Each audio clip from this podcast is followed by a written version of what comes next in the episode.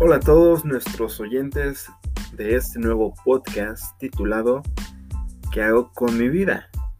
Mi nombre es Esri Bravo y así como he titulado este podcast, me he preguntado en diversas ocasiones lo que debo hacer con mi vida. El propósito de este podcast es poder brindarte un poco de guía y dirección para aquellos que aún no sienten que tienen una dirección en su trayectoria profesional o que aún no saben en qué son buenos para poder elegir entre las muchas carreras que existen, por lo bien pagadas que son, por la duración que tienen, porque así lo quisieron mis padres, porque tienen menos demanda, por ser carrera futurista, porque no conocen todas las opciones y solo conozco las más comunes, que, que claro estaremos tocando en algún episodio más adelante en cuanto a ello. Tendremos algunas entrevistas con profesionistas apasionados por su trabajo para que puedan guiarnos en la elección de esa carrera y saber si es hacia donde te gustaría ir. Para que se den cuenta que esto de estar confundidos y no saber lo que puedo hacer con mi vida es tan confuso. Les presentaré algunos datos interesantes de lo que ocurre con México y sus estudiantes universitarios. También hablaremos de algunos famosos que estudiaron una carrera completamente diferente a lo que conocemos de ellos actualmente. Así que no se despeguen de este podcast y empecemos. ¿Alguna vez, cuando fuiste pequeño, te hicieron la pregunta, ¿qué querías ser cuando seas grande? Yo sinceramente cuando fui pequeño no recuerdo haberme hecho esa pregunta. Y si me la hice, seguro no la tomé en serio, pues era pequeño. Yo lo único que pensaba era en poder jugar. Bueno, pero en realidad esto de preguntarme qué era lo que yo quería hacer llegó en una ocasión cuando estaba en la etapa de la adolescencia, en la secundaria para ser exactos. Recuerdo haber tenido un maestro de química muy bueno. De hecho, creí estar convencido que quería estudiar química porque sus clases eran muy interesantes. En una clase en particular recuerdo que nos preguntó, ¿el aire es materia? Y dentro de mí decía, pues no, no, no lo puedo tocar y no fui el único que lo pensó. En el salón muchos respondieron lo que yo pensé. Y como estaba sentado hasta el frente, el profesor tomó mi libreta y abanicó con mucha fuerza en mi frente. Después de eso, Quedé impresionado por la forma en la cual comprobó ese principio de química ante mis propios ojos. Después de ello, consideré que la química era algo maravilloso y que debía dedicar mi vida para poder estudiar en cuanto a ello. Y bueno, el tiempo pasó.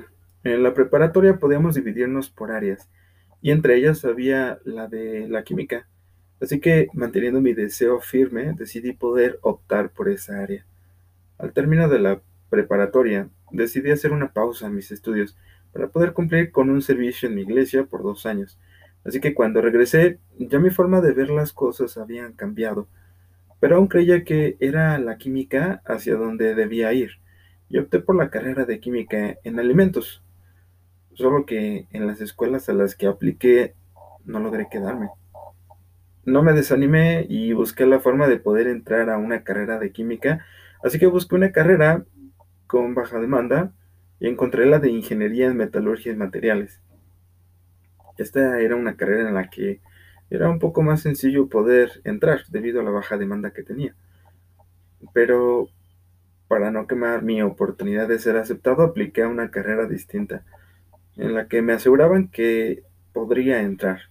Y así fue entré a la universidad. De hecho, fue en el Politécnico, a la carrera de Ingeniería en Comunicaciones y Electrónica. Pero no era la carrera que buscaba. Era solamente mi pase para pues estar ahí. Una vez que se cumplió cierto tiempo y cumplía con los requisitos, entonces podría solicitar mi cambio de carrera. Y lo hice, lo solicité me cambié a la carrera de Ingeniería en Metalurgia y Materiales. Pero después de dos años, en la carrera lo único que me emocionaba era el dinero. Ya no tanto lo que podría descubrir en la química. Y eso la verdad me dejó vacío. Ya estaba en donde se supone me imaginaba estar, pero al final dejé de sentir esa emoción. Si alguien me hubiera platicado un poco de cómo era la carrera, de cómo es la vida laboral de esta ingeniería, seguramente me hubiera tomado un poco menos de tiempo el poder haberme dado cuenta. Y bueno, aquí me tienen.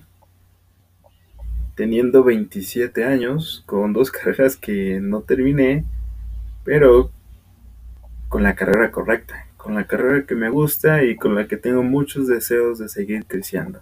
Ok, ok, pero bueno, esta historia eh, se repite en diversas ocasiones, ya que de acuerdo con el Instituto en Investigación en Psicología Clínica y Social y Vocación Central, instituto que brinda servicios de orientación vocacional en México, dice que el 40% de los jóvenes en esta etapa de estudiar una carrera universitaria se equivoca si uno sigue sobre una carrera que no le llena, provocará en sí mismo sentimientos de frustración que pueden evocar en la deserción de la carrera y lo que es peor, vivir una vida que no te hace feliz, trabajando en algo que te frustra o te hace sentir infeliz.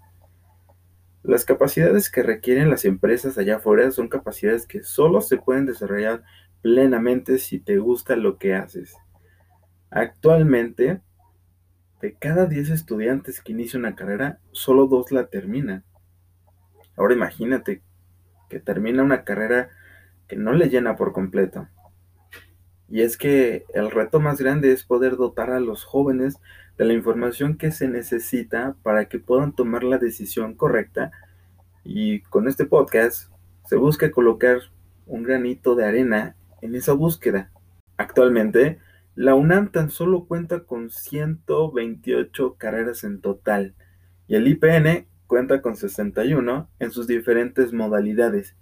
Y bueno, estas son solo dos de las universidades más conocidas en México. Pero espera, que estos datos no te espanten, porque el guitarrista de la famosa banda británica, que es Brian May, por si no lo sabías, Brian May, quien escribió y compuso la canción We Will Rock You, entre otras más, es un astrofísico, incluso con doctorado por la Escuela Imperial College. Esto después de haber pasado unos cuantos años de convertirse en una de las bandas más famosas de la época. En el 2007 entregó su tesis y terminó su doctorado. Otro de los artistas que mejor conocemos es Rowan Atkinson, o mejor conocido como Mr. Bean. Este célebre artista tiene un título en Ingeniería Eléctrica por la Universidad de Newcastle. ¿Quién diría que este gran comediante originario de Gran Bretaña lograra obtener un título universitario y más tarde una maestría en ingeniería, siendo un comediante tan sencillo, conduciendo un Mini Mark III con su oso Teddy y ropa formal?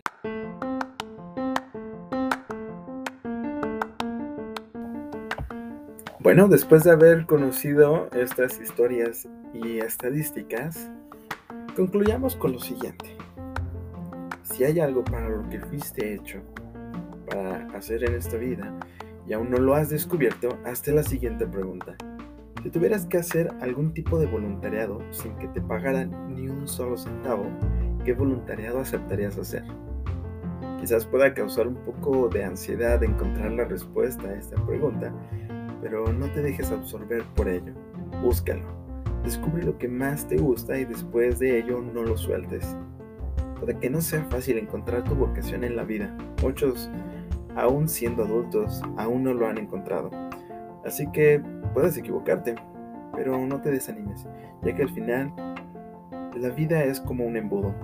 Al principio puedes ver muchas opciones, pero conforme avances se podrá despejar el camino y llegarás a tu llamado en la vida. Como lo dijo Jeffrey A. Thompson, en retrospectiva, esas experiencias son parte del tapiz de mi carrera. Cada hilo que parecía fuera de lugar en ese momento, ahora proporciona una estructura al tapiz de mi vida. Ellos me ayudaron a distinguir e identificar mi vocación. hay muchas cosas que puedes hacer bien. Y si las identificas y perfeccionas, tu vida será tan especial como la de aquellos a quienes admiras. Nos vemos en el siguiente capítulo. Hasta luego.